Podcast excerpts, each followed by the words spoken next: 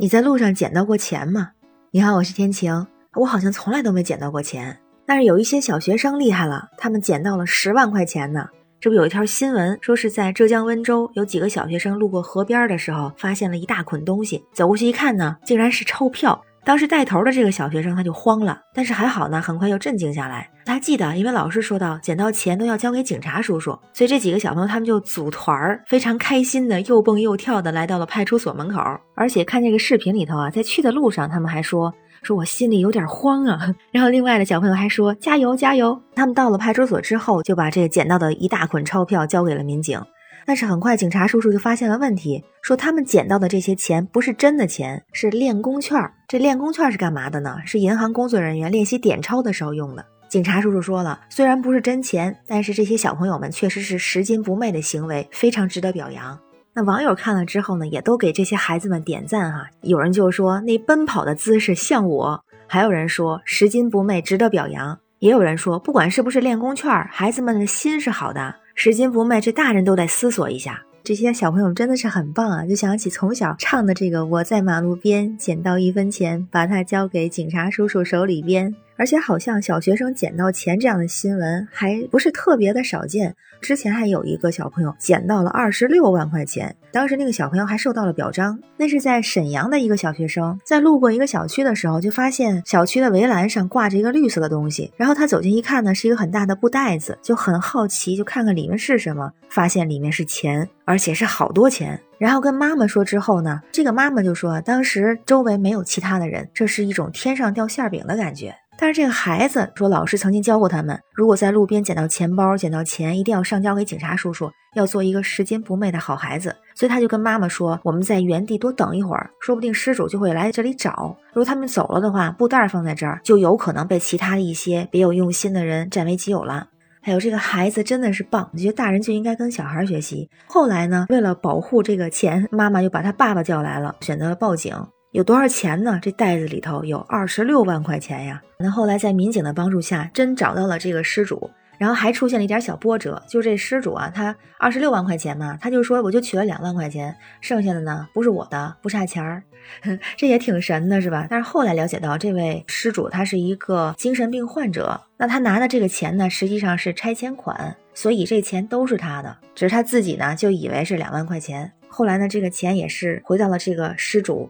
当然是回到他父母的手里，因为他自己有一些精神上的问题嘛，这件事情就解决了。而且这个孩子还有点担心，就说这个钱是不是真的还到了人家丢钱的人的手里头，所以就一直在问这个事儿。我觉得这个小孩真的是特别棒哈，大人都应该向他学习。不过呢，像捡到这么多钱，二十六万这样的数额的，其实还不是那么多。前段时间还有一个，也是小朋友捡到了一万块钱。这个是在今年七月的时候，在浙江绍兴，有两个小学生在共享单车里头发现了一个钱夹，里面有一万块钱现金。他们两个看到这个钱的第一个反应就是想到警察叔叔，而且说一定要等警察叔叔来，交给谁都不放心。所以他们就非常倔强的把钱紧紧的抱在怀里头，谁也不给，直到他们亲自把这个钱交给警察叔叔之后，才放心的离开。很多人为他们点赞，说如此正能量的好少年，未来可期。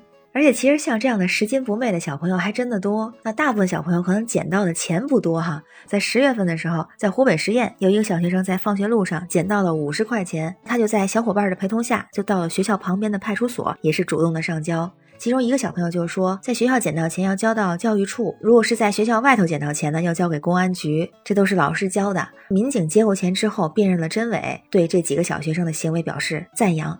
但是呢，小朋友捡到数额不大的钱，好像网友们的说法就不是特别一样了。那有人就说拾金不昧非常好，但是也有人就说了，这种小额的话，如果没有人认领，这谁捡到就是谁的，拿去买点文具、买点零食，那不是更好吗？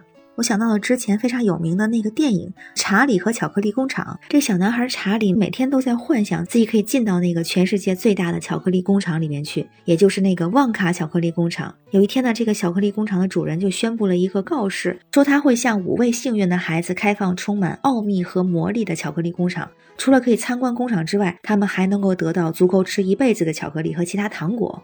那这五个人怎么选呢？就是只要谁买的那个巧克力里头有一个金券，获得金券，谁就是那个幸运儿。那一共有五张。